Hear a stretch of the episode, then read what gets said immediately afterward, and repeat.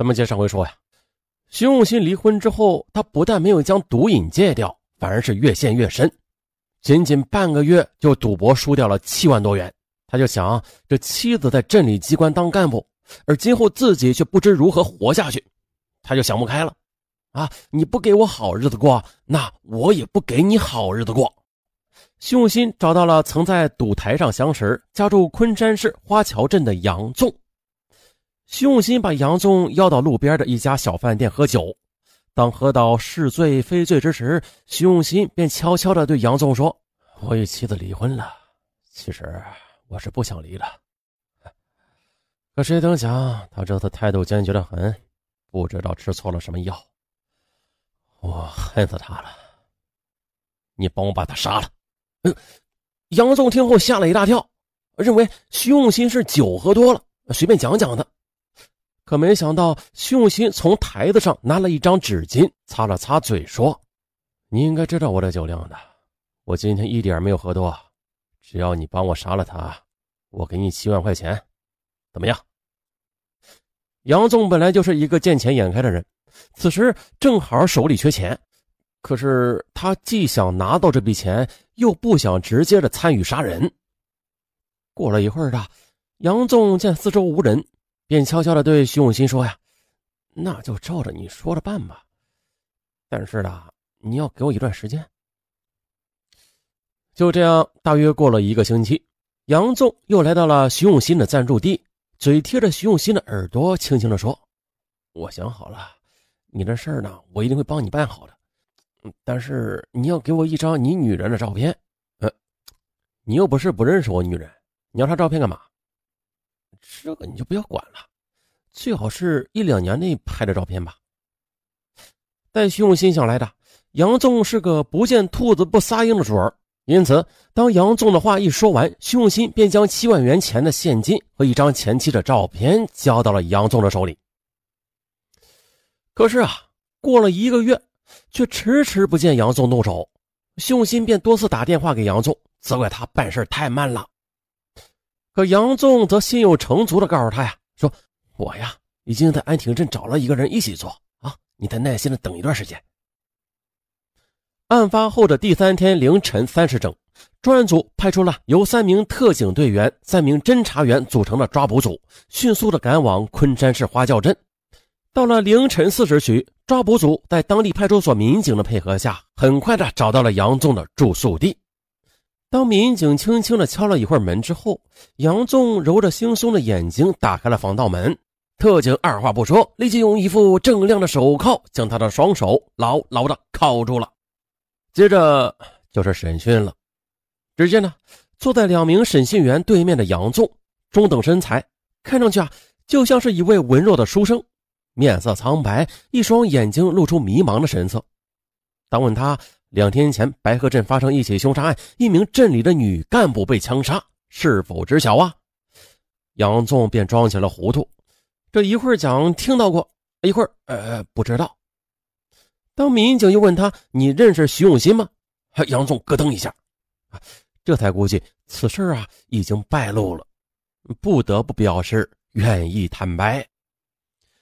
原来杨纵早就认识徐永新，他们都是汽车驾驶员。是在跑运输的过程中相识的，并且呢，两人又经常涉足赌场，因此打得火热。杨纵拿了徐永新的七万块钱之后啊，他说他曾经做过噩梦的，因为他认识徐永新的妻子，所以迟迟下不了手。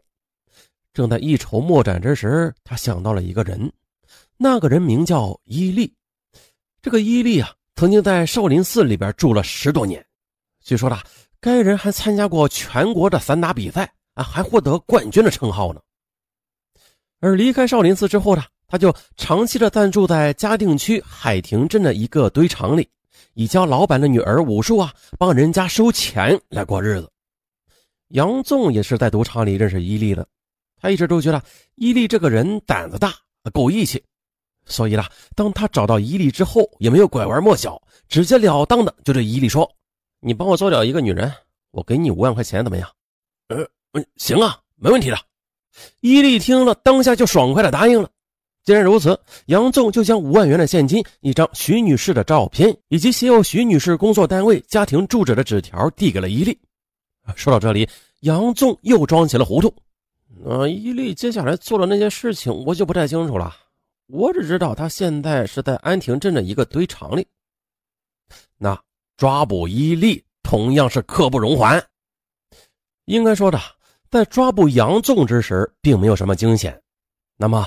追捕伊利无疑是一场你死我活的搏斗了，因为呢，参战民警这次面对的是一个既凶残又会武功的恶魔，所以呢，必须在确保自身安全的情况下将其抓获。专案组当即制定了详细周密的抓捕方案，面对参战特警、侦查员进行了临时动员，抓捕行动务必做到万无一失啊，力争不费一枪一弹将恶魔擒获。最后呢，对照参战民警又进行了分工。首先是由一名特警、两名侦查员去敲开伊利暂住的大门，周围再安排八名特警分别守候在两个路口，防止对象趁着夜幕逃遁。当然了，为了防止发生意外，在离堆场一公里还安排了一辆救护车。这么看来的话，安排的很周到，几乎是万无一失。一群猛虎下山。扑向了恶魔的暂住地。伊利听到敲门声之后，一边前来开门，一边嘴里还骂骂咧咧的道：“他妈的，还让不让人睡觉了啊？”呃，不过这门一开，他看到荷枪实弹的警察金刚似的站在他面前，顿时是脸色骤变，浑身呢触电似的抖动起来。啊，不过他没有选择拒捕。在警察的厉声命令之下，他把自己的一双手极不情愿地抬了起来，咔嚓，被铐上了。不过，伊利他毕竟是一个走江湖的人，当他慢慢的缓过神来之后，就像是一只行走在沙漠之中寻觅猎物的野狼，他拼命的嚎叫着，口口声声的责怪民警抓错了人。看这一切的民警只把他当成是小丑在演戏而已。啊接下来就是审讯了。审讯中是真正的短兵相接。伊利不愧是老吃老做，他自以为精心设计的阴谋很难被人识破，便紧咬牙关啊，坚不吐实。然而，当审讯民警告诉伊利啊，杨纵等人也已经落网了，伊利的心理防线再也扛不住了，被彻底的摧毁了。最终，伊利供认，他拿了杨纵的五万元的现金。还有一张徐女士的照片之后，便独自去云南玩了几天。在云南呢，他用四千五百元买了一支五四式手枪、十发子弹以及一支消音器。回到安亭之后，他想了几天，觉得此事叫其侄子来做是比较安全的，于是便打了两次电话给远在深圳做保安的侄子张珊珊，对其谎称自己在安亭镇开了一家净水供应站。人手不够，让侄子尽快过来帮忙。侄子听了舅舅的一番话之后，信以为真。没过几天的，便坐了火车赶到了上海。当天晚上呢，伊利又塞给侄子张珊珊一万元现金，悄悄对他说：“哎，你呀，帮我去杀一个人。事情做好之后，你马上坐火车去贵州嫂子那里再住一段时间。”张珊珊听了之后，起初是极不情愿的，但是啊，在伊利的一番劝说下。这才慢慢的答应下来了。其实啊，张珊珊她从未摸过枪，也不懂枪支的原理。伊利便带着他找了一个比较空旷的地方，手把手的教。为了提高张珊珊用枪的胆量，还特地的让张珊珊开了一枪。学会打枪之后的不久，张珊珊就拿了徐女士的照片，连续两次来到白鹤镇人民政府大门口。等到徐女士下班回家时啊，便悄悄的跟在其后边。在完全认清徐女士的面貌、摸清其住宅之后，便向舅舅伊利要了那把手枪，塞进了一只装有小孩旧衣服的纸袋里。那天下午四时二十分左右啊，他头上又专门的戴了一顶大草帽。就这样慢悠悠的走到了徐女士居住的小区之后，又坐在第二个楼梯的底楼台阶上。四时三十五分，张珊珊发现徐女士骑了一辆自行车进入小区内。徐女士将自行车停到停车房之后，准备走楼梯时，她便紧跟在后边了。徐女士将要走到三楼的楼梯拐弯处时，发现这后边有人。刚转头呢，想看一下，张珊珊却随手拿起早已经准备好的手枪，往徐女士右眼眶的部位扣动了扳机。随即，徐女士一声不吭的就倒在了血泊之中。张珊珊拔腿就跑，她不敢往人多的地方走，所以啊，就选择了以往从未走过的田间小路。可她并不知道自己已经走上了一条断头路。